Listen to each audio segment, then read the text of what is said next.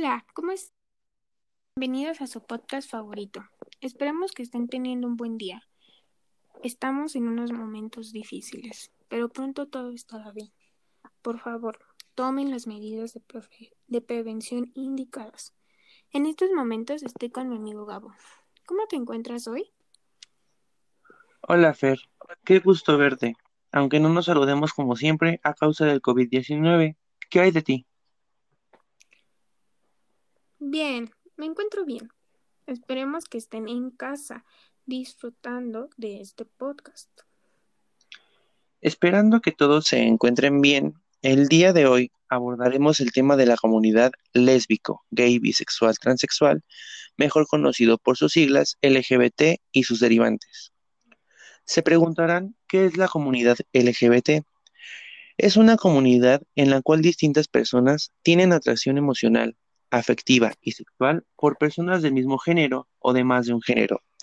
Tal es el caso de las lesbianas y los gays, que sienten atracción por personas de su mismo sexo y, a comparación de ellos, están los bisexuales, que sienten atracción por los dos géneros al mismo tiempo. Sigan escuchando este podcast para saber un poco más sobre dicho tema. A través de nuestra cuenta de Twitter preguntamos cuáles eran sus dudas acerca de este tema. Y en este podcast estaremos respondiendo unas cuantas preguntas. Comenzamos.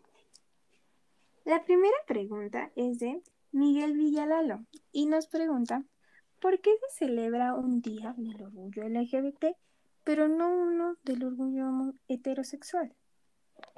Bueno, Miguel, esto se debe a que los heterosexuales cuentan con una amplia diversidad de derechos que les es negada a las personas LGBT.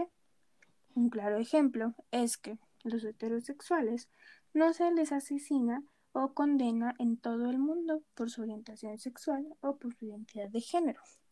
Además, los heterosexuales sí pueden casarse, adoptar y en general tienen derechos que las personas LGBT no. El orgullo LGBT es una postura política que hace cara contra la discriminación y es una celebración de la diversidad humana. Es raro cómo la gente se puede llegar a expresar no solo de la comunidad LGBT, sino del mundo en general.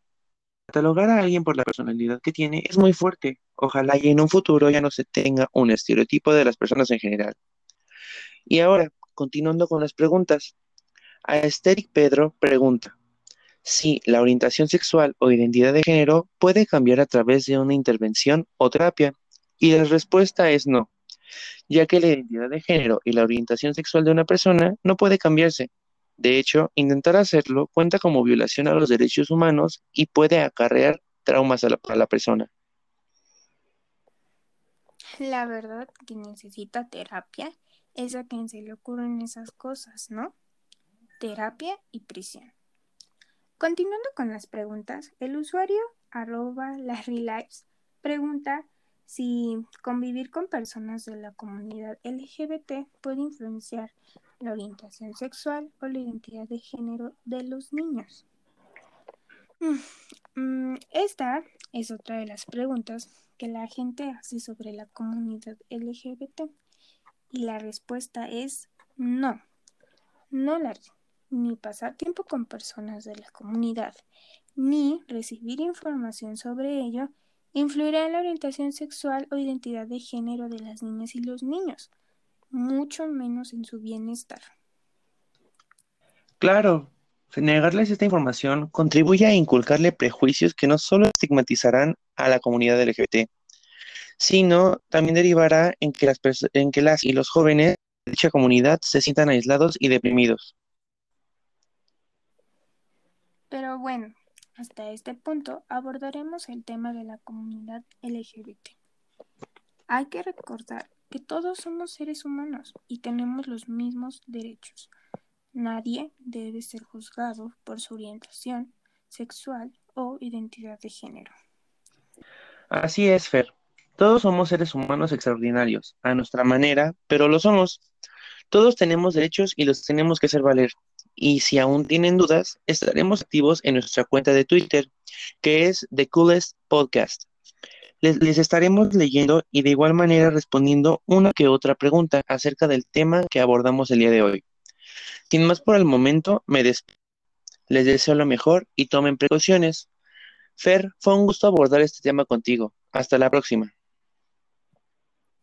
Gabo, igual fue un gusto poder abordar dicho tema. Esperamos que en Twitter nos pongan el tema del cual quieren que hablemos la próxima semana. Recuerden, tenemos que quedarnos en casa. Es por un bienestar colectivo. Nos vemos la próxima semana. Cuídense mucho.